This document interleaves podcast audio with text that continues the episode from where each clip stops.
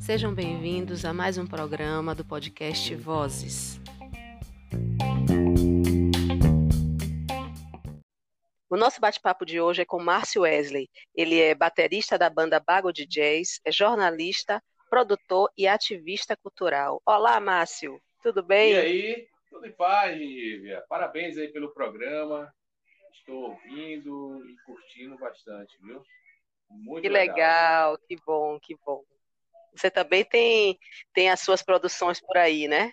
Antes da pandemia, eu estava com um projeto que eu rodava com o meu carro, entrevistando as pessoas dentro do carro com as câmaras dentro, e depois editava e, e a gente hoje até hoje tá, algumas entrevistas estão no YouTube que é programa Nossa Gente. E aí quando o programa já estava esquentando, chegou essa pandemia para esfriar tudo, né? Eu cheguei a assistir alguns, alguns, alguns programas. É um, é é um programa focado na arte, né? Em pessoas que, que desenvolvem seus projetos dentro da cultura e multi, e multicultural. Então, é, a galera de dança, de teatro, músicos, produtores, enfim. Mas vamos retornar. Ano que vem a gente vai voltar com força total.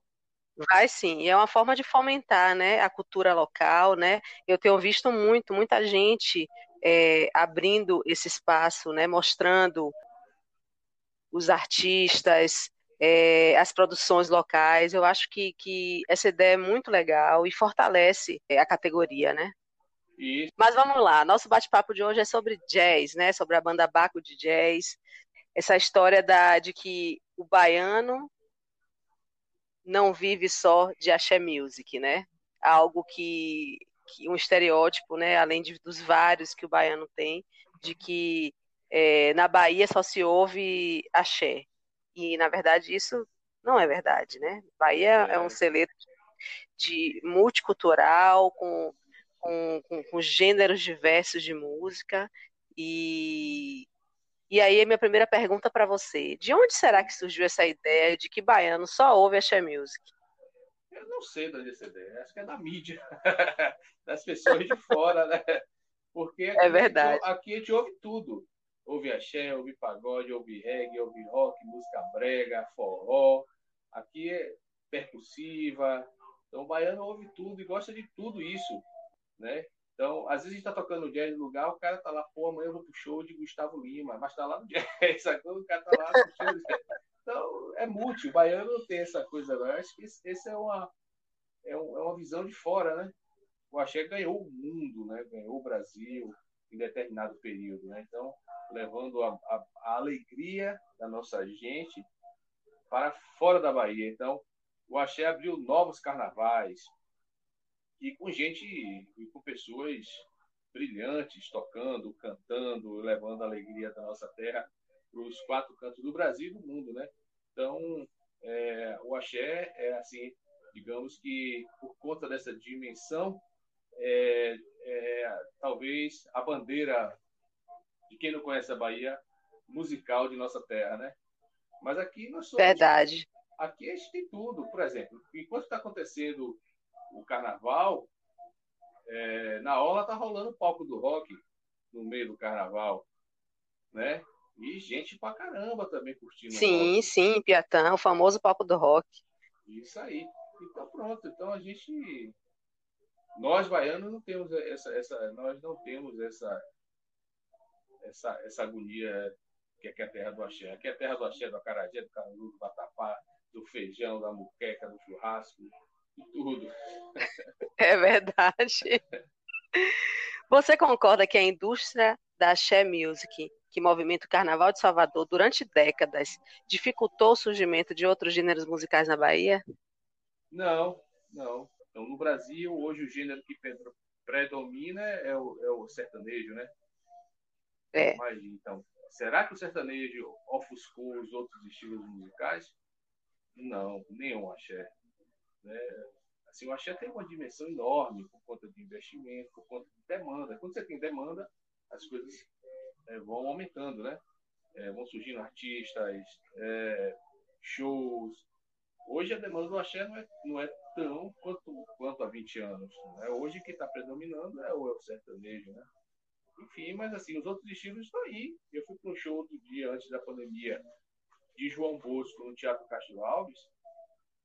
Só voz e violão, lotadíssimo.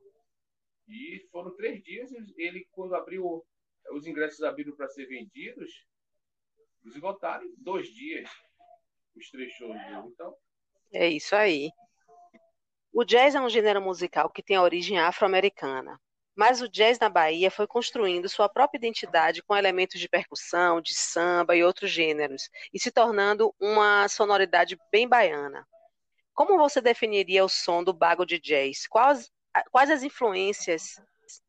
Olha, é, a música, a cultura africana tomou, foi assim uma, um, uma semente gloriosa no mundo inteiro, né? Então, aqui no Brasil, nos Estados Unidos, na Europa, onde, onde graças a Deus, o nosso povo africano, africano pisou, a cultura teve influência enorme. É, aqui na Bahia, a influência do jazz, especialmente, mas eu vou falar assim da música instrumental. Né? Para mim, eu posso, alguns podem discordar, mas para mim a música instrumental na Bahia começou ali por volta de 1950, com nossos grandes mestres Dodô e Osmar, quando eles inventaram uhum. o pau elétrico, que é assim, pau elétrico é assim a primeira guitarra do Brasil, foi inventada por nós aqui, por Dodô e Osmar. Quando eles subiram no caminhão e amplificaram essa, esse pau elétrico, que é um, uma guitarra, né, nos primórdios, e misturou o solo dessa guitarra com a percussão, com os frevos. Então, para mim, a música instrumental baiana começou ali, em 1950, com Dodô e Osmar. E Armandinho, brilhantemente, até hoje, continua essa jornada. Mas, assim, no, em 1980, 81, o Grupo Garagem é, entrou em cena em Salvador. Né? O Grupo Garagem eles começaram em 1981 esse lance da música instrumental, esse lance do jazz de fato aqui em Salvador. E até hoje eles, eles mantêm isso, que a turma do Grupo Garagem é a mesma turma que mantém a Diano Man. Bom, mas assim, nos anos 90, digamos, é, que começou a surgir outros grupos, surgir outros grupos, e a coisa foi criando um caldo. Né? E o Pago de Jazz, é, nós começamos em 2015 nós somos ainda bebês nesse, nessa coisa da música instrumental. É, entramos nisso para poder estudar, estudar música instrumental, porque tinha um saxofonista que tocava com a gente, que faleceu ano passado, é, o, a gente até hoje sente grande falta dele, mas ele deixou um legado imenso na Bahia e no Brasil, que é Nivaldo Cerqueira. Ele que apresentou o jazz para a gente, né? Então, ele já ouvia jazz desde os 13 anos de idade. Ele faleceu com 65 anos, farto.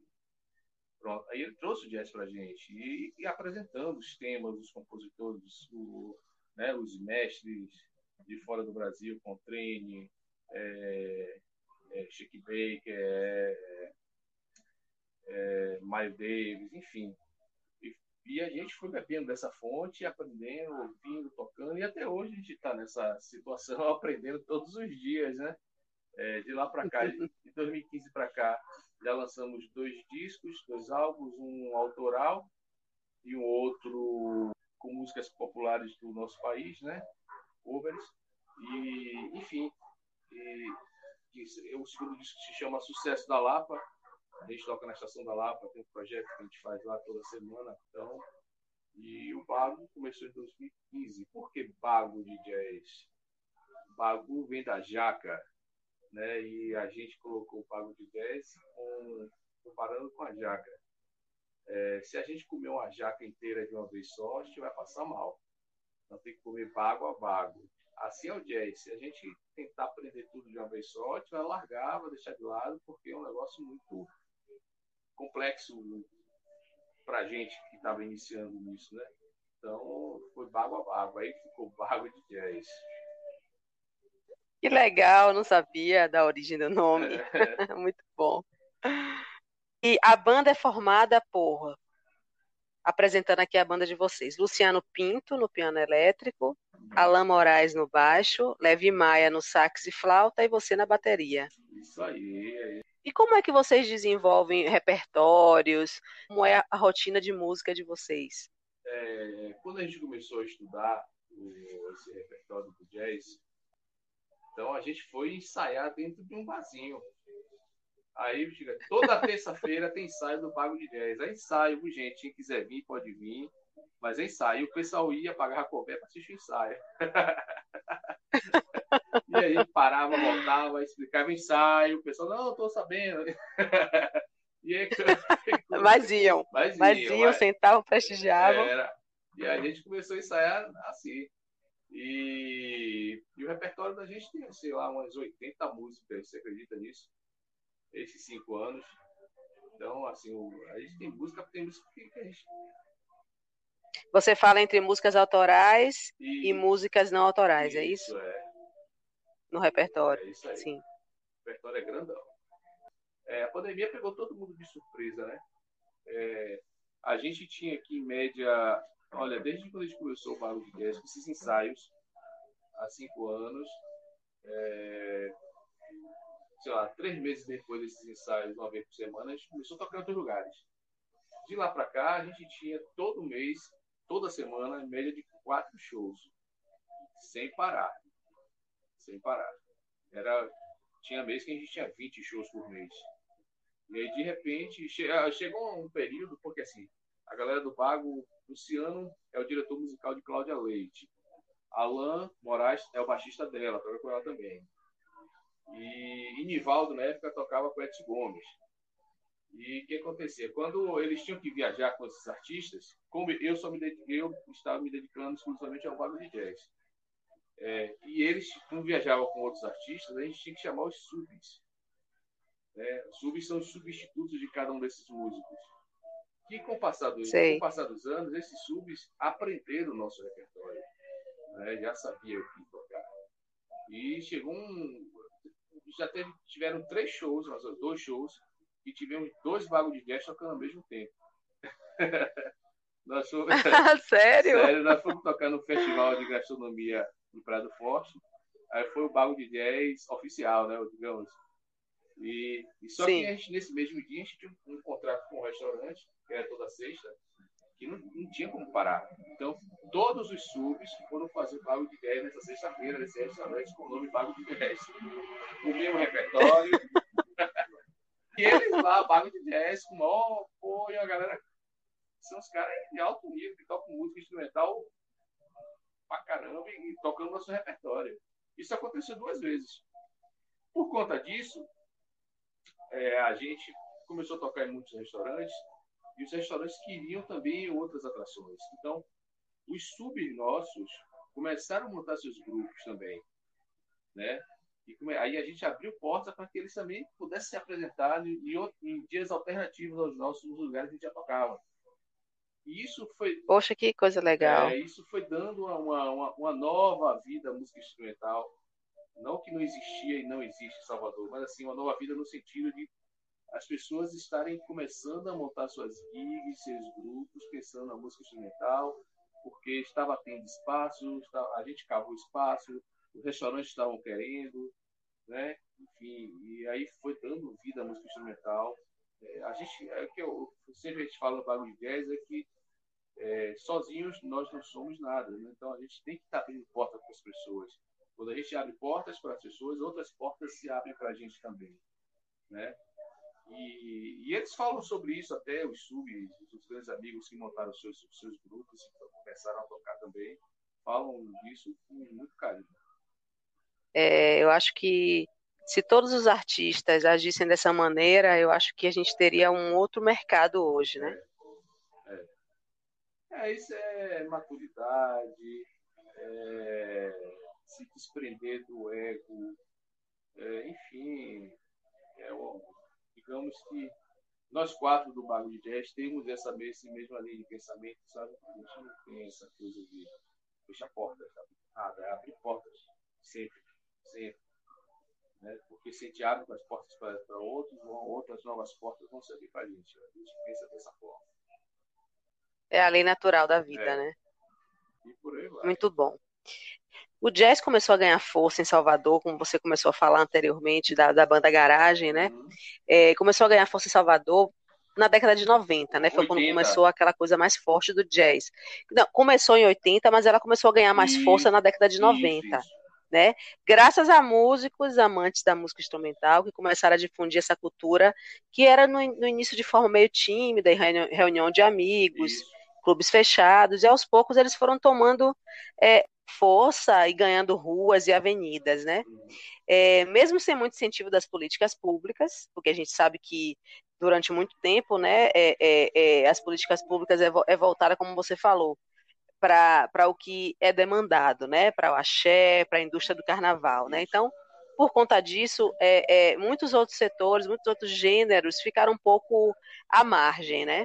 E com o jazz também foi assim, né? Mas aí ele foi ganhando força na década de 90, foi se estabelecendo, e hoje a gente tem um festival de jazz no Capão, o Jazz na Avenida, o Isso. né? Fui muito no Janoman, fui muito. Eu, eu, eu li uma matéria de que o Janoman já chegou a ter, alcançar um público de meio milhão de pessoas, Isso. né? O- A, a temporada do Janoman, com aquelas improvisações de É A turma ali do grupo Garagem. tudo ali. Exatamente, eu não sabia que tinha sido do, do Grupo Garagem, você falou anteriormente, É, né? Que foi, o, foi ali o, o, o, o embriãozinho do, do, da Janoman, né? é. que ganhou aquela, aquela, né, aquela força incrível, né, que eles é, durante o verão, naquelas apresentações, e o mais interessante, a preços populares, né?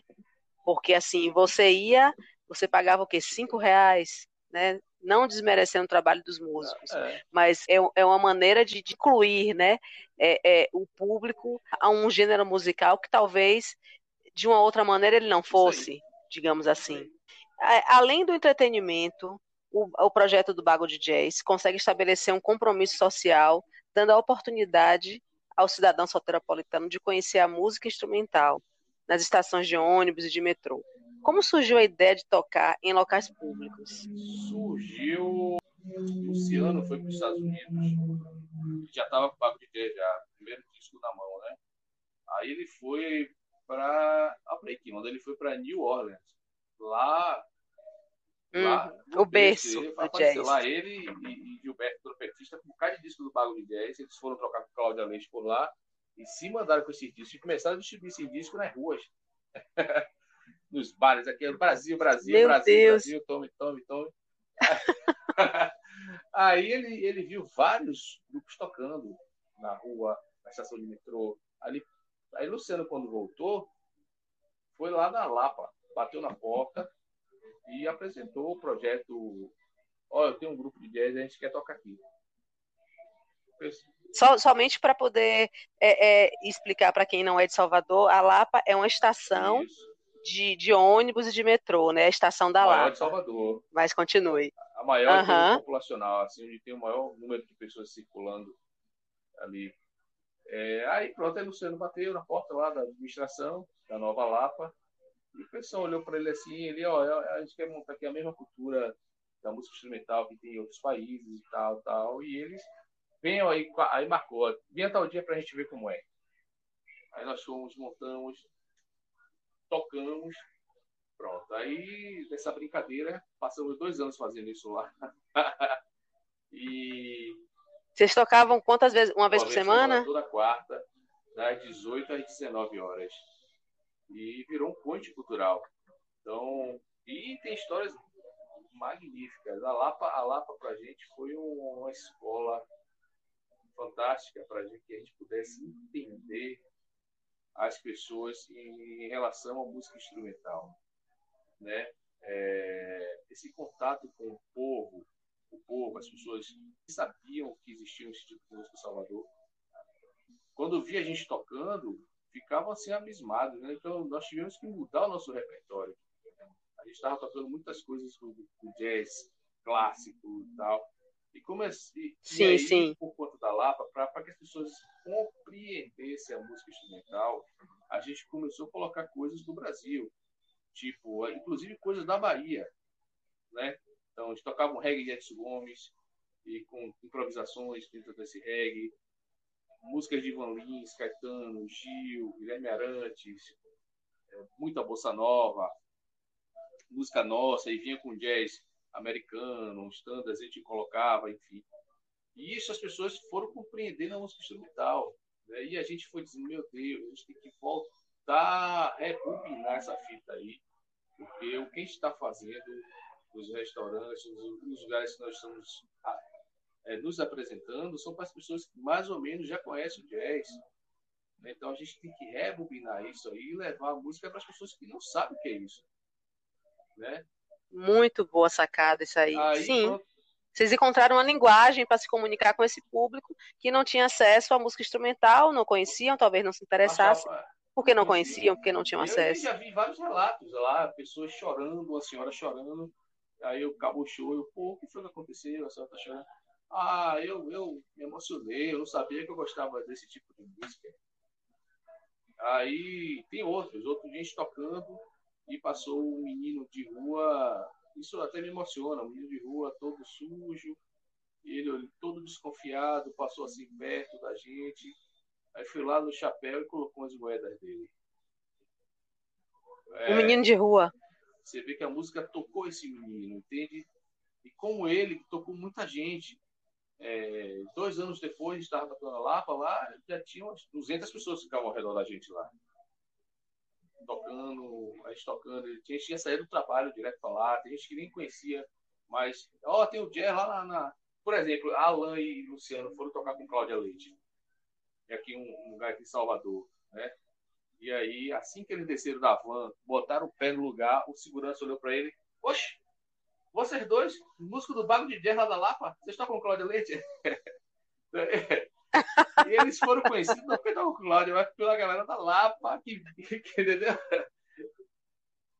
Aí lá, pô, a Luciano ficaram felizes da vida. Eu digo, meu Deus, a gente está alcançando o nosso objetivo com, com, muita tranquilidade. Isso não foi pensado é, pra gente. A gente faz com muito prazer. Inclusive, a gente não ganha nada com isso lá. Mas é um prazer. Eu ia perguntar se vocês não Nada. tinham apoio público, apoio. A gente ia lá, a gente Então é um, tra... é um trabalho filantrópico, voluntário de vocês. A gente troca energia com as pessoas, sabe? A gente chega lá, a gente muda o astral das pessoas e o nosso também.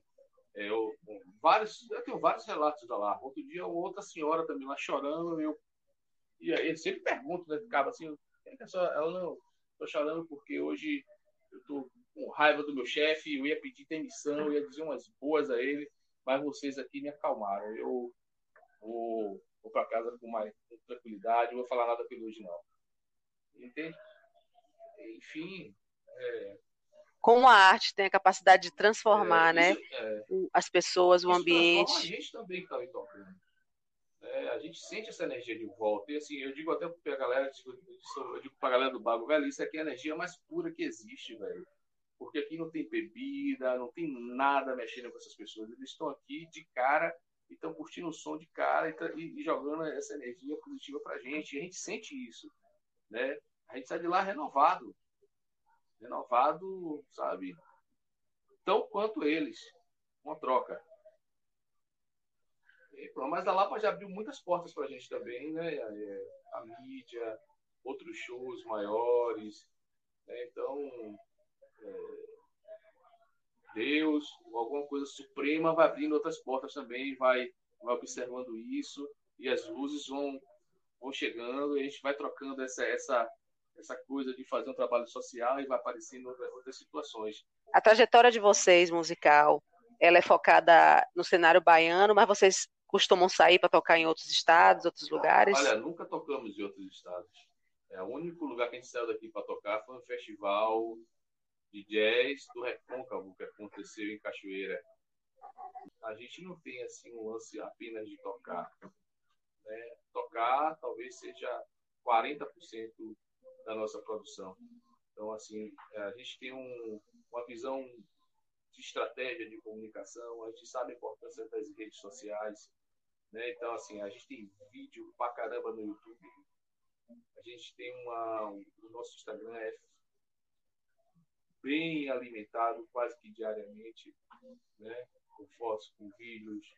A gente também tinha um contrato com a Saltu, é, por conta dessa organização nossa. A gente sempre tocava ali no, no Farol da Bate, no projeto ali Pôr do Sol. que era um projeto pela Saltur, mas você tinha que estar organizado é, com toda a documentação, com o CNPJ, todas as certidões, a gente é organizado nesse sentido. É, dentro do Jazz, essa organização também está dentro, é, nessa, nesse lance que chama do empreendedorismo musical. Né? Então, a gente preza pela pontualidade, é, pelo respeito nos lugares que a gente toca. A gente, é, é a gente nunca conversou sobre isso, Babilé, de não beber, de não, sabe? A gente é muito tranquilo, isso nunca, a gente nunca conversou. Tem lugar que a gente toca com os caras, mas cara, vocês são banda, banda evangélica, não bebe nada não, é. não, velho, é porque pelo profissionalismo, é, né, que vocês. Toca, você tem que estar concentrado para tocar música instrumental, né? Você tem que, às vezes, a gente entra em transe ali, eu fecho os olhos e não quero nem saber, velho. Eu me conecto lá com alguém que, com a luz aí, tô lá tocando minha zorra. E cada um é assim também. Então, a gente, se, se a gente beber, a gente vai estar, tá, no meu caso, eu penso que vai estar tá bloqueando esse tipo de, de relação mais íntima com você mesmo, né? Essa coisa espiritual. A gente nunca falou sobre isso, não é o que eu acho é, do bago. Mas a galera não bebe, uhum. não. Vai, e esse é muito tranquilo, velho. Água, chá, café. Os caras se mandam gospel. Mas assim, não é nosso isso. Não sei de onde veio essa situação. E todo mundo é nesse sentido. Não, não que seja proibido, não é proibido. Não tem regras sobre isso. Mas uma conduta normal. A gente preza muito é o processo de vocês, né? De tocar, é o ritual de vocês, né? Foi acertado isso, é nossa mesmo, sem tem regra sobre isso, foi coisa que aconteceu naturalmente. Outra situação é a da dinâmica, dinâmica, dinâmica é tocar baixinho. A gente tem esse lance da dinâmica, a gente não toca alto, porque tem mesa que antes da pandemia tinha mesa que ficava a dois metros de distância de mim. Olha que eu sou baterista. Então, é, eu tive que repensar algumas coisas na minha bateria, eu tive que é, mandar, é, mandei fazer pratos de bateria específicos, que o som fosse mais, mais pensando nesses tipo lugares, tocando também com dinâmica, mas sem perder o groove, né? O groove da música, sem perder a energia da música. Então, isso é uma coisa que o Bago de Jazz tem. E isso é que as pessoas ficam apaixonada pelo bar de 10 nos restaurantes nos bares. Né? E a gente gosta de tocar com dinâmica. Eu, quando toco com dinâmica, eu. Pô, minha, meu corpo fica todo energizado, digamos assim, né? Que eu sinto a, a, vibração da música, eu sinto a música de fato. Né? Mas é difícil tocar com dinâmica, é muito. Tem que estar praticando bastante. Mas a gente conseguiu desenvolver essa técnica aí para o jazz. Ah, bacana. Nos últimos anos, temos visto grupos da nova cena baiana musical fazendo sucesso, como Baiana Sister, Orquestra Rumpilés, Bago de Jazz. Como você enxerga essa renovação musical Eu acho baiana? E você falou aí três grupos distintos, né? Cada um com identidade diferente, não é? É... Eu Sim. acho massa, eu acho que isso tem que acontecer o tempo todo. Eu acho legal, eu acho que as coisas novas devem estar sempre surgindo mesmo e a gente tem que estar sempre inovando. O jazz é assim, por exemplo, a gente toca, a gente tem, tem música que a gente toca hoje que amanhã essa mesma música é diferente. Né? Eu jogo uma outra batida, eu boto um, uma coisa cubana, ou eu jogo um, um, lance mais hip hop no meio, né? Por exemplo, os improvisos nunca são iguais, depende muito da nossa energia do lugar. Então, o improviso que você vai ouvir hoje de um baixo, do piano, de sax, você nunca vai ouvir depois lá na frente. Tanto que os nossos discos gravados, a gente não consegue copiar os improvisos. É naquela hora ali, registrou, assim, o disco é como se fosse uma fotografia, né? Fotografou aquele, aquele improviso ali já Sim. foi. Nunca mais vai fazer improviso igual aquele ali. É a marca do é jazz, marca né? Do jazz. Improviso é, é, a marca do jazz, né? E é isso que eu acho massa. Essa coisa de você não estar tá preso a, essas, a música comercial. Assim, tem aquele começo, meio, fim. E a maioria dessa, dessa música comercial é tudo gravada antes, é tudo um playbackzinho que tá ali, já com saco, com sopro, né? Então, é, aquela coisa tudo certinho ali, ó. igual o disco, começo, começo, meio, fim, não muda nada. Nada contra, mas eu particularmente não gosto. Eu gosto dessa liberdade de você ter um quadro e você tá pintando esse mesmo quadro o tempo todo, entendeu? Eu acho isso. Sim. É isso que me fascina na música instrumental. Vocês estão lançando o segundo álbum. Como você avalia a trajetória da Bago de Jazz? É, vamos lá, eu acho que a trajetória do Bago de Jazz até agora, nós estamos assim aprendendo a fazer isso. Todo dia é um novo dia, é, todo dia é um novo aprendizado. Né? O que a gente fazia há um ano atrás, a gente já não faz mais, deu uma melhorada né, vai melhorando, vai estudando, vai pesquisando, vai ouvindo vários estilos musicais. Nós somos quatro pessoas, é, cada um tem um, um, um, lance que gosta mais da música instrumental, né, tem um lance que gosta mais da música popular brasileira, é, tem as suas influências, e a gente isso, junta isso tudo e isso tudo se transforma nesse caldo que é o Vago de Jazz. Eu acho que o, o primeiro disco foi um disco autoral, é, foi bacana, né? É, a gente ter gravado um disco autoral é um desafio enorme, né? Você ter músicas autorais dentro desse universo da música instrumental, porque você não tem ninguém cantando, então quem está cantando são os instrumentos, né? É, especialmente o sax, que é o nosso a nossa voz, né? É, no primeiro disco era, era o sax de Nivaldo, o trompete de Gilberto. Gilberto Edivaldo faleceu. Edivaldo é insubstituível. Era um gênio, para mim, um gênio. Mas quem entrou no lugar dele, assim, para poder a gente continuar o legado, é um menino chamado Levi, né? É um, um grande pesquisador da música instrumental.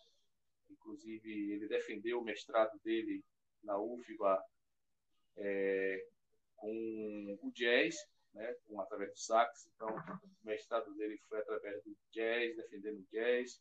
Então, um menino que tem, um, tem uma linha de pesquisa enorme. Já é, Luciano e Alan têm uma, uma vivência da música pop com Cláudia Leite, né? Então, assim, Cláudia tocou, tá tocou no mundo inteiro, é, com grandes produções, Rock in Rio, não sei o quê. Então, eles já estão acostumados com lance mais mais moderno, né, uma produção grande. E eu, no meu caso, eu sempre toquei os meus projetos. Claro que em parceria com os amigos, mas assim, sempre os meus projetos. Acreditando sempre nas minhas coisas pequenas, mas ali, sempre nos meus projetos. Nunca, nunca senti, nunca me senti chamado a tocar, é, digamos assim, as coisas que estavam aí no sucesso, é, grande música, grande. Não, eu eu não vejo sucesso, eu vejo de coração, eu vejo a transformação que a arte pode ter na vida das pessoas. É isso que eu vejo, não só no bago de jazz, mas nas coisas que eu faço paralelamente ao bago de jazz, outras atividades de produções culturais. Então, o que, que a arte pode levar de bom para as pessoas? Eu sei que a arte transforma, ela salva vidas, ela leva paz, ela esclarece as pessoas, né? nos faz pensar. É isso que eu, que eu tenho com a arte, com a música. É esse sentimento que eu quero levar para as pessoas, né? Sem, é, claro que todo mundo no mesmo nível, nada de se, se achar, achar que você é melhor que ninguém, não, mas no mesmo nível, com as mesmas sandálias havaianas ou de pé descalço, né? Eu penso assim. Isso aí. Muito bom, muito bom, Márcio. Eu queria aproveitar para pedir que você para você deixar o, o você falou da, do trabalho que vocês fazem nas redes sociais, é, para você deixar aí para os ouvintes aí o, o, quem quiser seguir Bago de Jazz, eu recomendo, é uma banda é, é, é muito bom o trabalho que eles fazem. Já acompanhei algumas lives de vocês. Você pode deixar aí o, o arroba de vocês aí para o pessoal. Vamos lá, gente. Vamos seguir. aquecer nossas redes sociais. Vamos curtir a gente lá, né? É, então, no Instagram nós estamos lá com uma arroba Bago de Jazz. No Facebook é a mesma coisa, Bago de Jazz. Na, no YouTube também Bago de Jazz. E os nossos dois discos estão aí nas principais plataformas digitais. Você pode, você está em casa quiser ouvir Bago de Jazz, você pode procurar suas plataformas mais preferidas aí e coloca lá Bago de Jazz e vai, você vai ouvir. Coloca no Google, vai ter muita coisa nossa lá. E nós estamos aí na atividade. Nós não paramos, mesmo na pandemia a gente ficou gravando cada um de sua casa, aquela coisa, né? Eu, e aí continuamos o processo do Bago de 10. Na pandemia a gente ficou gravando um vídeo por semana, um vídeo a cada 15 dias, né? É, cada um de sua casa, tem lá no nossos, no nosso, nas nossas redes. E agora a gente já, nós fizemos três lives, uma live no YouTube, e começamos a desenvolver um projeto que é tocar nas lives ou nos Instagrams dos nossos dos clientes. Então, os clientes contratam a gente e a gente toca no Instagram deles. E eles levam o bago de 10 para os seus seguidores, né? A gente desenvolveu um equipamento de som que nos permite esse tipo de, de, de live no Instagram, né? E, enfim, estamos na luta. Mas já começamos a tocar. É, toda sexta-feira a gente toca aqui na nossa cidade, em Vilas do Atlântico, no restaurante. Voltamos com o Bago de Jazz. É, claro que com todos os cuidados possíveis, né? é, obedecendo todas as normas de saúde. Enfim, é o novo, o novo começo. Vamos aí. Vago de 10, arroba Vago de 10. Obrigado, Nívia. Viu? Entrevista bacana. Oh, eu que agradeço. Eu ia, eu ia perguntar, eu ia perguntar para você sobre o, é, o projeto de vocês, como estava sendo viabilizado na época da pandemia, mas você já respondeu aí que vocês já estão aí tocando, fazendo lives e, e, se reinventando, né? Que é o que todo mundo está fazendo é. nessa, nessa pandemia, né? Embora a gente esteja saindo agora aí desse, eu acho, desse, desse é. momento mais caótico, mas ainda assim eu acho que leva um tempo para as coisas voltarem ao, ao é, normal, se é que vão cuidado, voltar, né? né? Eu acho que está todo mundo usando máscara, está todo mundo lavando as mãos o tempo todo, então isso está tá diminuindo o processo de proliferação do vírus. É, é, por isso que está diminuindo essa, é, essa situação no nosso país. Mas até sair a vacina, a gente vai continuar nessa, nessa labuta, tomando todos os cuidados né, e voltando devagarzinho. É, enfim, viva a arte, viva a música, porque nessa pandemia quem salvou a gente foi a arte, né, digamos assim. E eu, quando eu falo arte, eu falo arte de todos os sentidos. Eu li uns cinco livros nessa pandemia. Não é? Imagine. eu também livros, aproveitei bastante. É, li escrevi. Tenho aproveitado. É, é books, é books, né? É isso. Escrevi, estão até na, estão aí na, na, na, na plataforma Amazon. Tem lá os cinco livros que eu escrevi, livros digitais, durante a pandemia. É, eu não parei, não. Fala aí o nome dos livros. Fala aí o nome desse multiartista é, tem que tem que falar. Fala aí o nome dos livros. Que é, é, fotografia da analógica, digital, até as redes sociais. Esse livro é, tem lá 15 anos de, de, de, Eu acompanhei a época da, das máquinas analógicas, então tem eu contando a minha história nesse processo da máquina analógica, da primeira máquina digital que eu, que eu, que eu o jornal, na época eu trabalhava no Jornal Expressão, que chegou no jornal, na máquina de disquete, e até hoje, né, até chegar nos smartphones, e, e, o jornalismo agora está na palma da mão.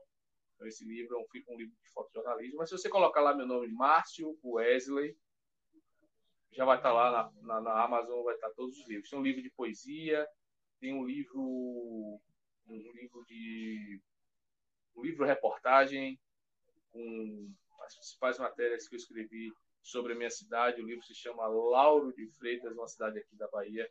Lauro de Freitas, Minha Cidade, Meu Amor, é o nome desse livro. Está lá também. É um livro tem lá é, entrevistas que foram publicadas em jornais e revistas aqui da nossa cidade, com, com pessoas contando as, as histórias delas no nosso município, artistas, enfim, está lá também. E tem mais uns dois livros lá de poesia e fotografia, tem, eu tenho cinco e-books lá na, disponível na, na, na, plataforma Amazon. Tem lá isso tudo eu escrevi durante. Já estava mais ou menos pronto. Muito legal. Mas o, a pandemia deu essa, essa vontade de, e refazer algumas coisas e publicar logo. Fiquei com medo de morrer, digo, ó, vou publicar logo, deixar aí meu legado. é. Pronto, está certíssimo. Para que deixar é? para depois o que se pode fazer hoje, né? E aí o bom, pois é, e o bom é que é, as pessoas aí podem, podem já ter acesso ao seu trabalho, né? Assim, adiantou algo que você iria fazer depois, mas já adiantou. Essa pandemia, apesar dos, apesar dos perrengues, tem servido para muita fui, coisa, né? Por exemplo, eu pagava a escola dos meus filhos com pago de 10, apesar de ter outros trabalhos. Né? Então, assim, a escola, essa grana do pago de 10 eu pago a escola dos meus filhos. E aí a Zoa parou. Eu, que agora o que, é que eu vou fazer, meu Deus? Aí eu lendo esses editais, esses editais é, é, culturais emergenciais, eu bolei o festival multicultural estudantil. E aí eu fiz esse primeiro festival, apresentei aqui para a rede municipal de Lauro de Freitas, a turma abraçou e o projeto aconteceu. Aí eu cheguei na escola dos meus filhos e apresentei esse mesmo festival. Digo, ó, quanto é, Márcio? Digo, é o valor das mensalidades. Aí permutei esse festival lá.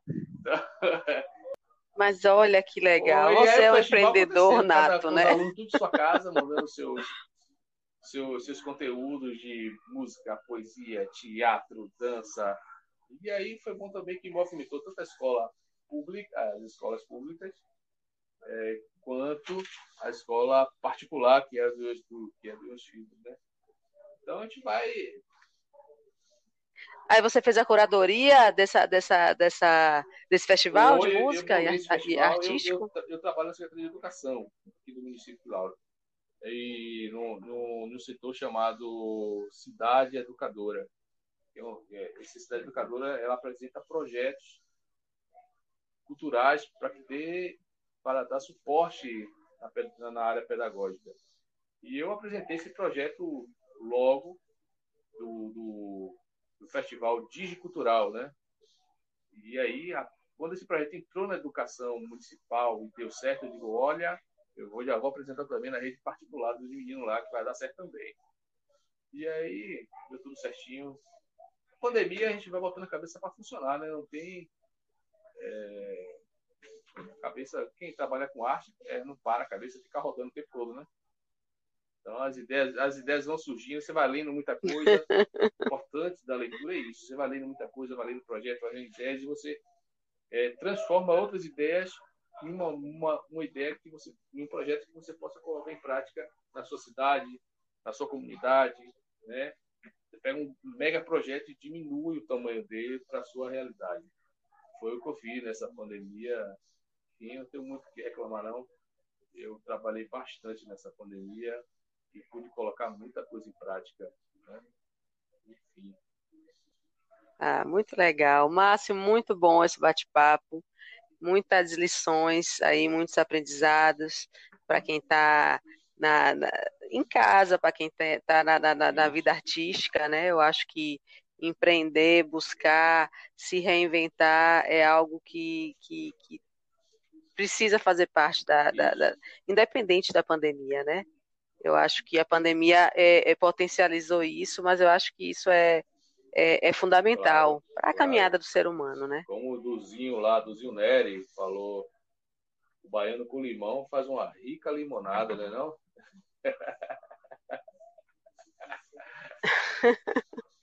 É verdade, é verdade. Muito bom. Muito obrigada pela sua participação muito sucesso aí com a banda Bago de Jazz, com seus projetos culturais em Lauro de Freitas. Eu e gostei muito desse bate-papo. coisa, estamos às ordens.